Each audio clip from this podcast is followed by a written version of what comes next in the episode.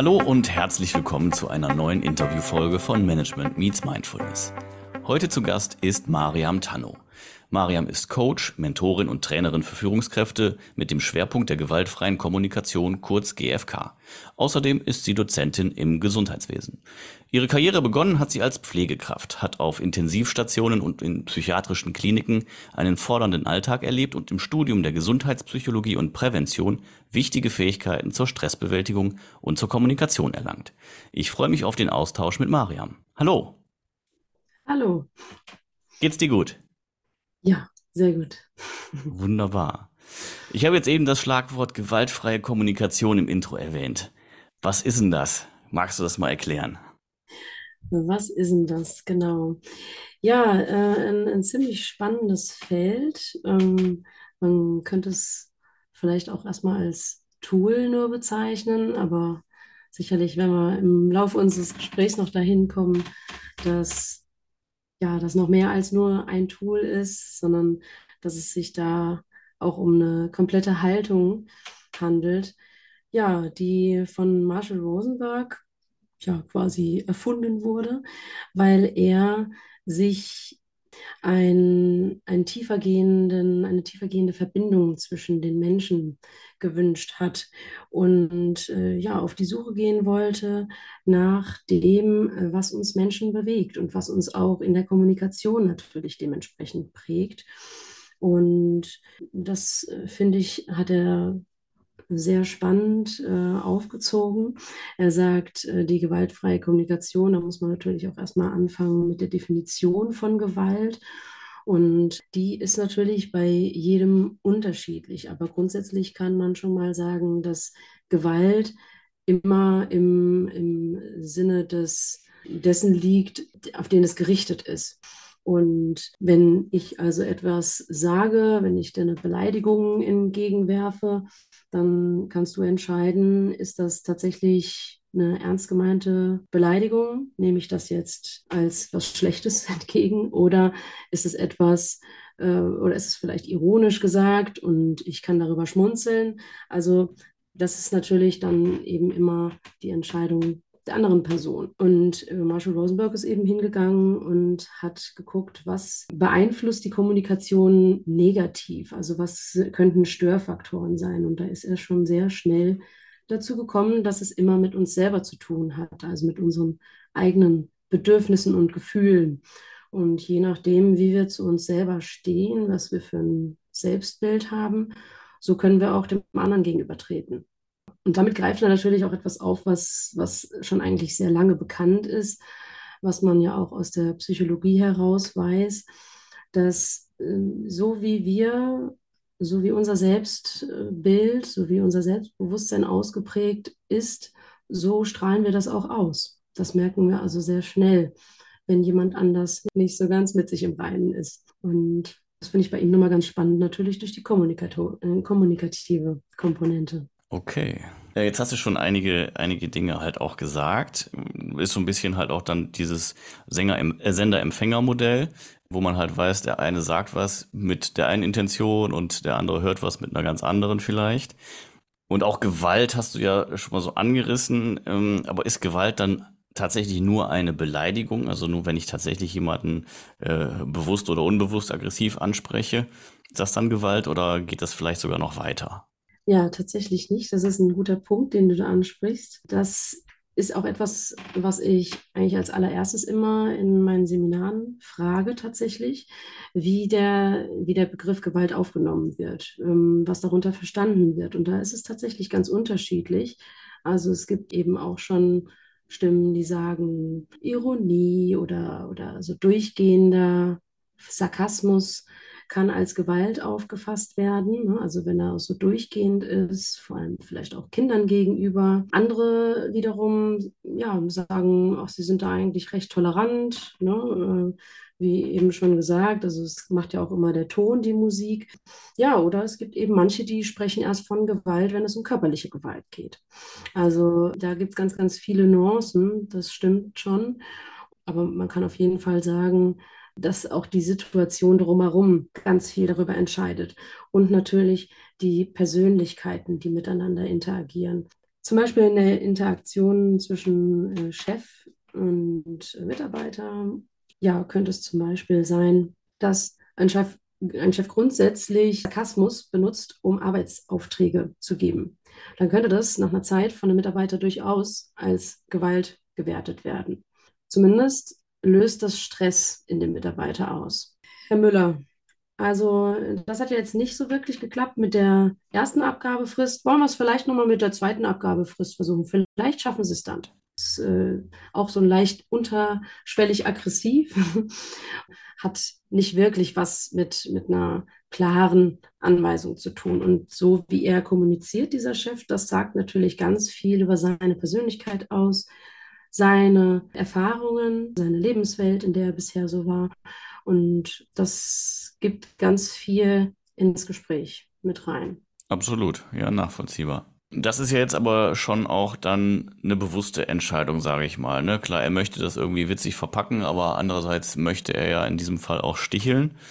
Ist gewaltvolle äh, Kommunikation dann halt immer eine bewusste Entscheidung oder kann man auch gewaltvoll kommunizieren, obwohl man es eigentlich gar nicht möchte?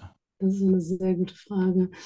Man kann bewusst gewaltvoll kommunizieren, doch, das denke ich schon. Wobei ich immer so sagen würde, sobald man sich mit dem Thema auch GFK äh, beschäftigen würde und auch mit den eigenen inneren Antreibern zum Beispiel, dann, dann kann man eigentlich nicht bewusst gewaltvoll kommunizieren. Ähm, es sei denn, es sind halt so im Affekt Dinge oder in der, ich sage mal, in der Übungsphase. Wir, wir üben zwar ein ganzes Leben lang zu kommunizieren, aber so zumindest war es auch bei mir in dieser intensiven Phase, nachdem ich die GFK erlernt habe, ähm, geht man ja quasi damit in die Welt und übt daran so ein bisschen, auch mit anderen in, in Kommunikation zu treten und da verschiedene Dinge auszuprobieren. Und klar rutscht einem dann mal etwas raus, was man was einem bewusster wird, dass es eine nicht so schöne Antwort ist, wie man sie vielleicht gegeben hätte, wenn man eine Minute darüber nachgedacht hätte. Aber trotzdem könnte man dann auch immer noch hingehen und sagen, also nehmen wir mal irgendwie so das klassische Fettnäpfchen, man hat was gesagt, was man eigentlich nicht hätte sagen sollen und wollen und sagt dann kurz danach einfach, oh Moment, einmal zurück, das war, das sollte so gar nicht rauskommen, wie es rauskam. Und zack, ist das Thema eigentlich schon gegessen. Nur was ganz oft passiert, in diesem Fall Fettnäpfchen, ist, dass die Leute sich verzetteln und dann sagen, oh, Mist, also oder denken, äh, Mist, da ist was schiefgelaufen, so wollte ich das gar nicht sagen, und sich dann in Rage reden und es dann eigentlich nur noch schlimmer machen, als es vorher war. Und da, das ist zum Beispiel ein Punkt, wo diese Bewusstwerdung der, der eigenen Werte, der eigenen Bedürfnisse sehr nützlich ist der Kommunikation und die einem da zu so einer Lockerheit auch verhelfen kann.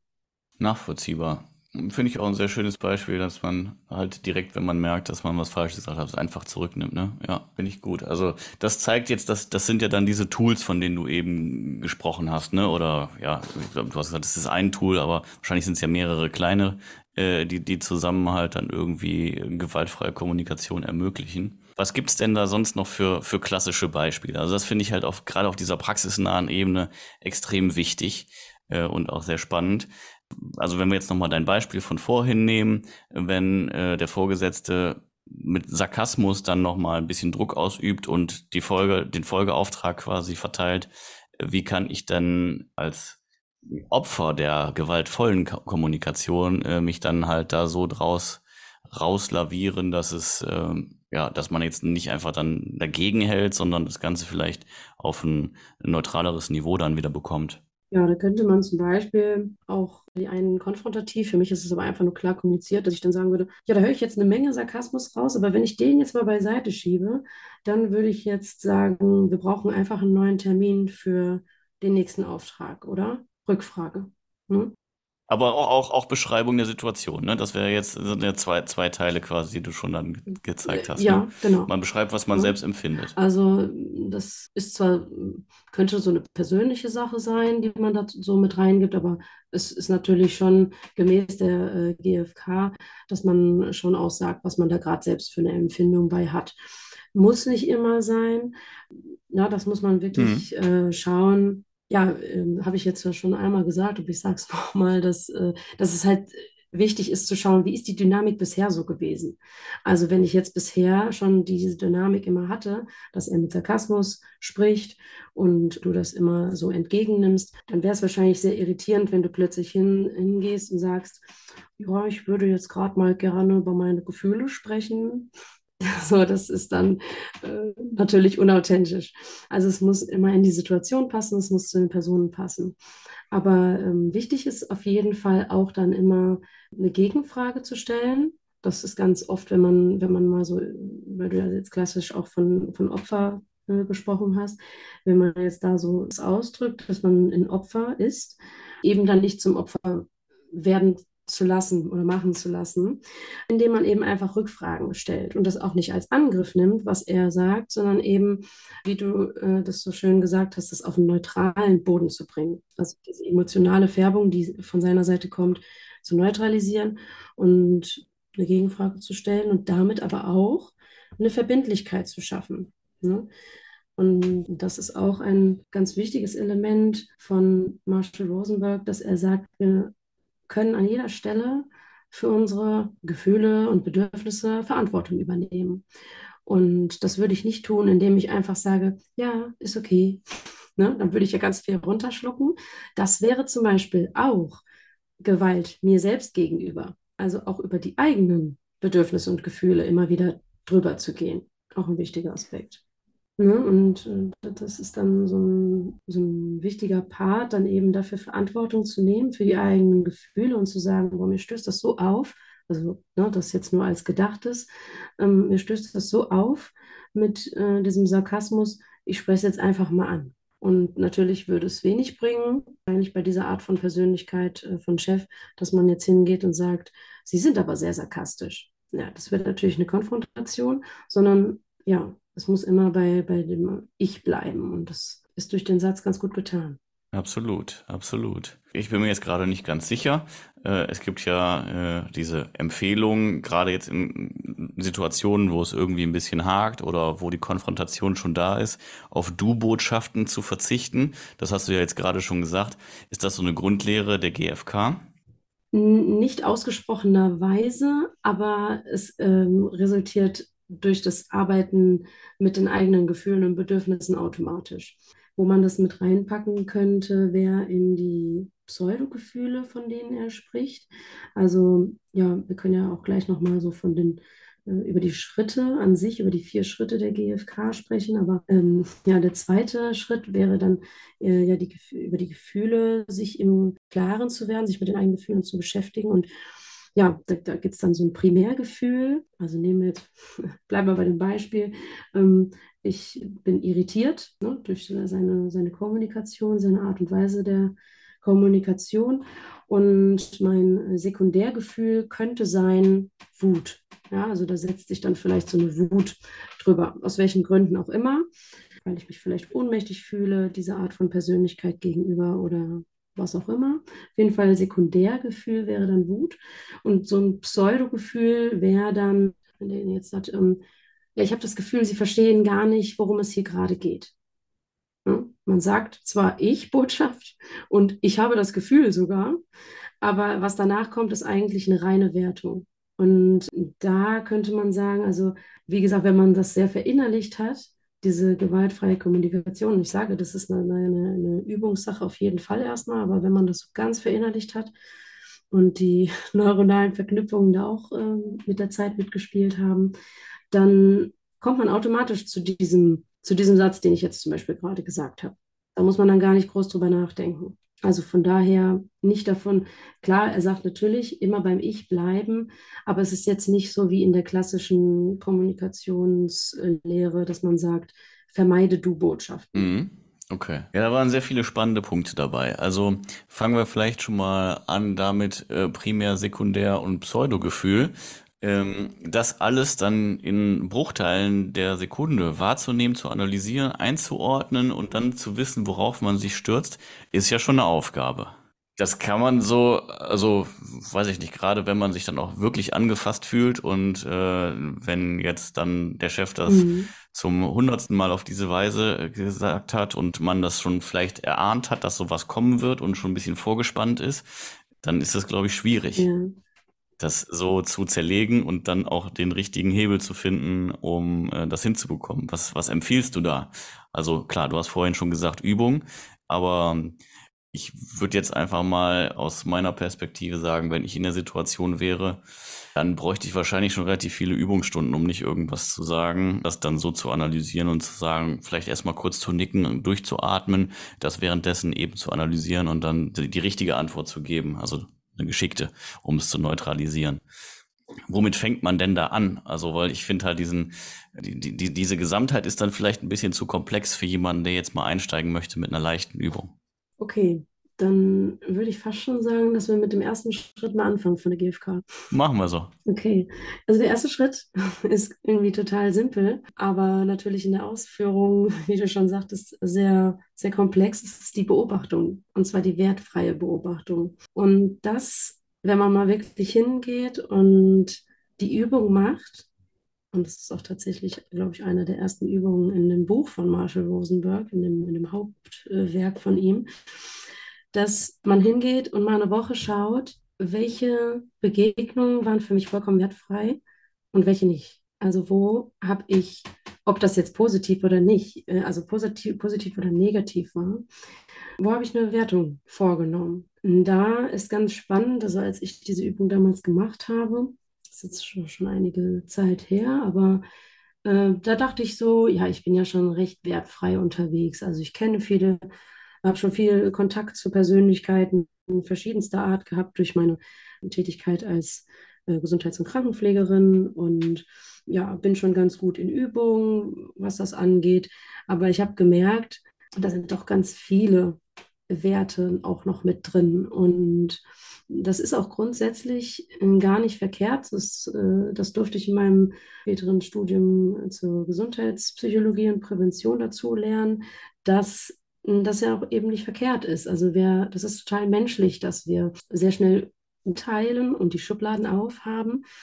Das, äh, da können wir gar nichts gegen tun. Manche kennen das vielleicht auch eher aus dem Marketing heraus. Früher hat man mal so gesagt, sieben Sekunden braucht ein Mensch, um komplett erstmal ein Werturteil gefällt zu haben. Mittlerweile weiß man, dass es sogar nur zwei, drei Sekunden sind. Und das geht ganz schnell. Das ist auch grundsätzlich gar nicht schlimm, ja, bevor man da jetzt in Angst verfällt, dass es so ist und dass man es nicht abstellen kann. Es soll auch nicht abgestellt werden. Es geht eher darum, diese Schubladen auch nochmal aufmachen zu können. Wenn ich jetzt in einem Arbeitsmeeting sitze und da ist ein Referent, den ich noch nicht kenne und sagen wir mal nicht Online-Welt, sondern wirklich auch Präsenz, äh, der kommt in den Raum rein und man hat innerhalb von zwei, drei Sekunden allein schon nur vom Reinlaufen ein Bild äh, im Kopf, dass man dann eben nochmal später auch die Schublade aufmachen darf und selbst auch wenn die ersten zehn Minuten nicht so gut waren oder vielleicht sogar richtig schlecht, dass, ja, dass er vielleicht einfach nur Konzentrationsschwierigkeiten am Anfang hatte, ne, ähm, reinkommen musste, dass er aber dann irgendwann mal warm geworden ist und dann doch die Thematik so richtig auf den Punkt bringen konnte und dass man dann eben doch, ja, nochmal sagen kann, wow, also, nee, doch, war ein guter Referent. Und das ist eine große Herausforderung. Und wenn man es jetzt noch weiter treibt, Rosenberg hat von der, von der äh, bedingungslosen Liebe gesprochen in seinem Buch. Und das spricht sehr dafür, dass es eben eine Haltung sein muss. Ne? Also, dass es wirklich eine ja, Sprache des Lebens ist für ihn, die man erstmal ja erlernen muss und dann auch fühlen muss. Also im Endeffekt wäre das so, wie du begegnest jemandem und der beleidigt dich und du kennst ihn gar nicht und du fragst dich erstmal, warum? Warum beleidigt er mich? Und gehst nicht in die Konfrontation. Hat schon fast so ein bisschen was Buddhistisches, ne? aber, und das ist auch, äh, wie du ja angesprochen hast, nämlich die Emotionalität macht es uns natürlich sehr, sehr schwer, weil wir ganz viele Dinge in uns haben, die uns natürlich prägen in unserer Persönlichkeit, in unseren Reaktionsmustern, aber dass wir die durchaus neu erlernen können ja, dass unsere Verknüpfungen auch nochmal anders funktionieren können. Und das ist äh, natürlich eine schwierige Sache, bedarf Übung. Äh, aber wie gesagt, selbst im Übungsprozess glaube ich, dass es auch okay ist, dann mal zu sagen, ach Moment, ja, das würde ich gerne nochmal anders formulieren. Ne? Oder formuliere es nochmal anders. Kein Problem. Dann ist es für den Gegenüber vollkommen okay, weil du, weil du authentisch und kongruent bist in deinen Antworten. Schlüssig, absolut. Okay, also das waren jetzt wieder viele Punkte. Ich überlege gerade, wie ich sie mir selber strukturiere.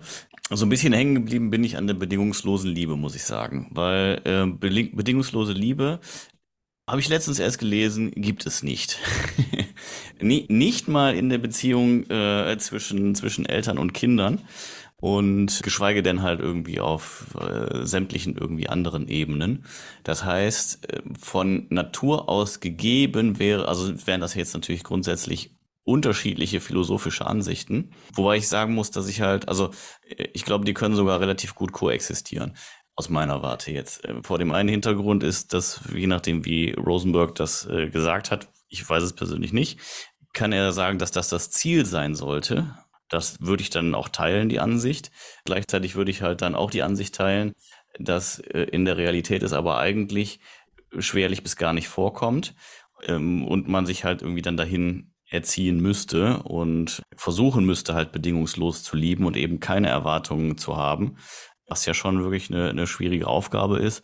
Und dann sind wir tatsächlich ja. irgendwo auch im, im Buddhismus äh, dann angekommen. Wie würdest du das einordnen mit der bedingungslosen Liebe? Wie, also sagt er, die existiert und man muss sich dran erinnern? Sagt er, das ist das, das Ziel, was man anstrebt?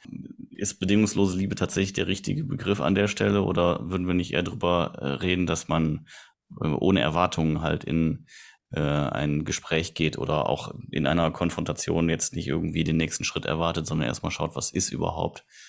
Mhm. Ja, also der zweite, der zweite Aspekt ist der zutreffende. Ne? Also es ist vollkommen ja, lebensverändert, wenn man anfängt, ohne Erwartungen in Situationen zu gehen. Ne?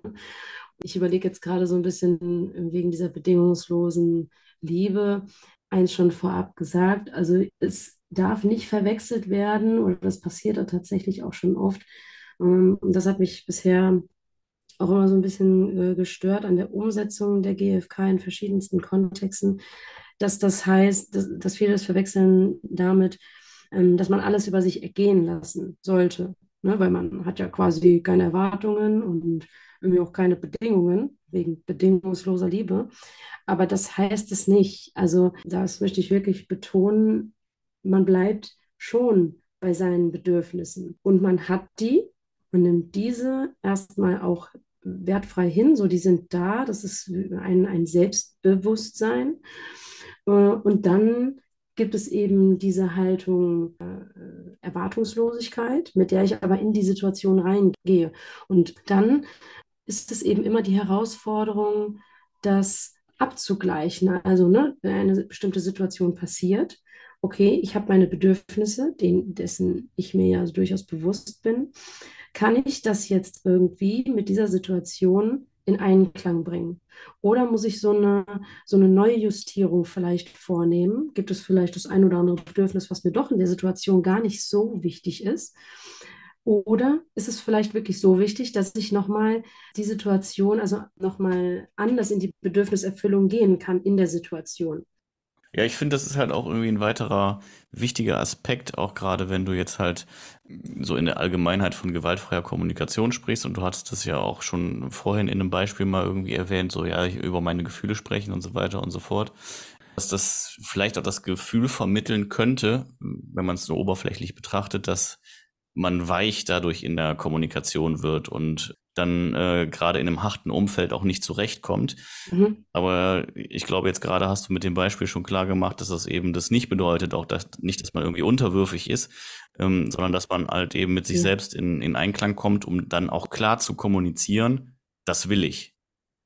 Und, und, und das sind meine Bedürfnisse und die darfst du nicht mhm. verletzen, sondern äh, das, das, ist, das ist mein Ziel, mein Bestreben. Und das heißt, dass man dann vielleicht sogar selbst durch diesen auf den ersten Eindruck vielleicht was ja vorsichtigen Ansatz dann trotzdem wahrscheinlich unterm Strich klarer kommuniziert, was man möchte, als man sonst tun würde. Absolut, das ist äh, wunderbar auf den Punkt gebracht. Und das ist genau der Grund, warum ich denke, dass das eben ins Business gehört. Ne? Weil Natürlich äh, fängt das immer mit der eigenen Erfahrung an, mit der eigenen guten Erfahrung, die man mal gemacht hat. Aber es, es stützt sich einfach auch durch theoretische Kenntnisse. Ne? Also, und, und so als kleines Beispiel nochmal, um das zu verdeutlichen, es, es, muss ja auch nicht immer ein Chef sein, der ja so absolut auf der Gefühlsebene die ganze Zeit schwebt, sondern ähm, es kann durchaus sein, so wie zum Beispiel bei mir, also ich bin sehr ähm, feinfühlig, auch so was so die äh, zwischenmenschliche Interaktion angeht und man weiß schon grundsätzlich, ich weiß schon grundsätzlich recht schnell, ähm, wie ist der andere mir so gesonnen. Und gleichzeitig bin ich sehr ergebnisorientiert. Also ich brauche eigentlich immer nach einem Meeting auch so ein Ergebnis und ähm, auch Klarheit. Und ich kommuniziere das eigentlich auch immer direkt von Anfang an. Also durch meine selbstständige Tätigkeit, aber auch durch die Festanstellung ähm, bin ich äh, in der Projektarbeit sehr viel mit äh, neuen Leuten auch konfrontiert und muss äh, immer wieder ja, neu in Interaktion treten.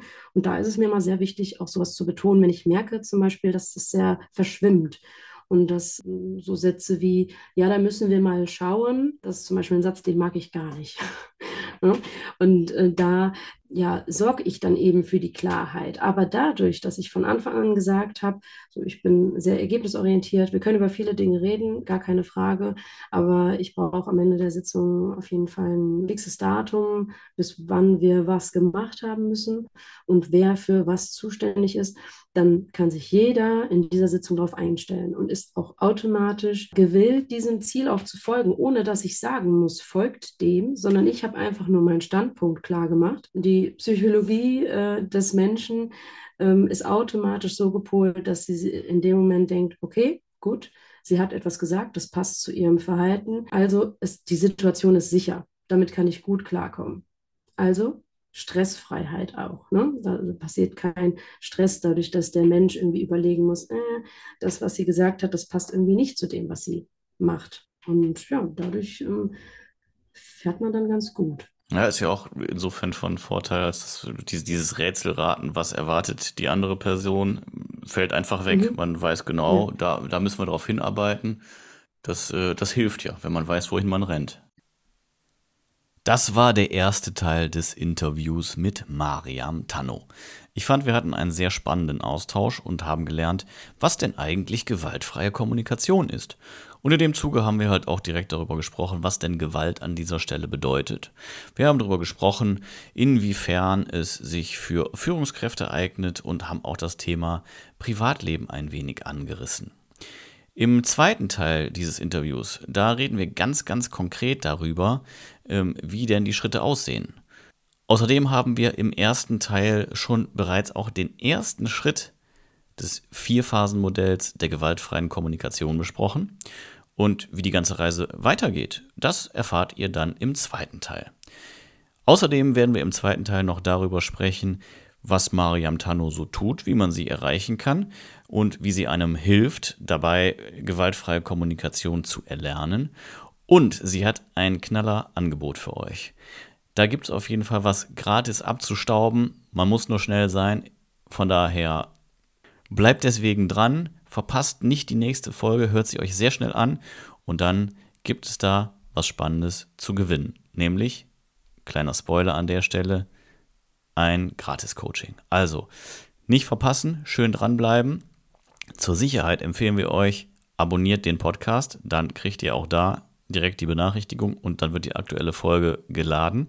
Außerdem abonniert uns bei Instagram, bei Facebook, bei LinkedIn. Auch da werden wir euch informieren, sobald die neue Folge draußen ist. Für heute vielen, vielen Dank fürs Zuhören. Denkt dran, wenn ihr Anmerkungen, Anregungen, Empfehlungen habt, wenn ihr mal Teil des Podcasts werden wollt, dann schreibt uns an auf den Social Media Kanälen oder per E-Mail an die info at m-x-m.net. Das war's für heute. Vielen Dank fürs Zuhören. Bis bald und auf Wiederhören.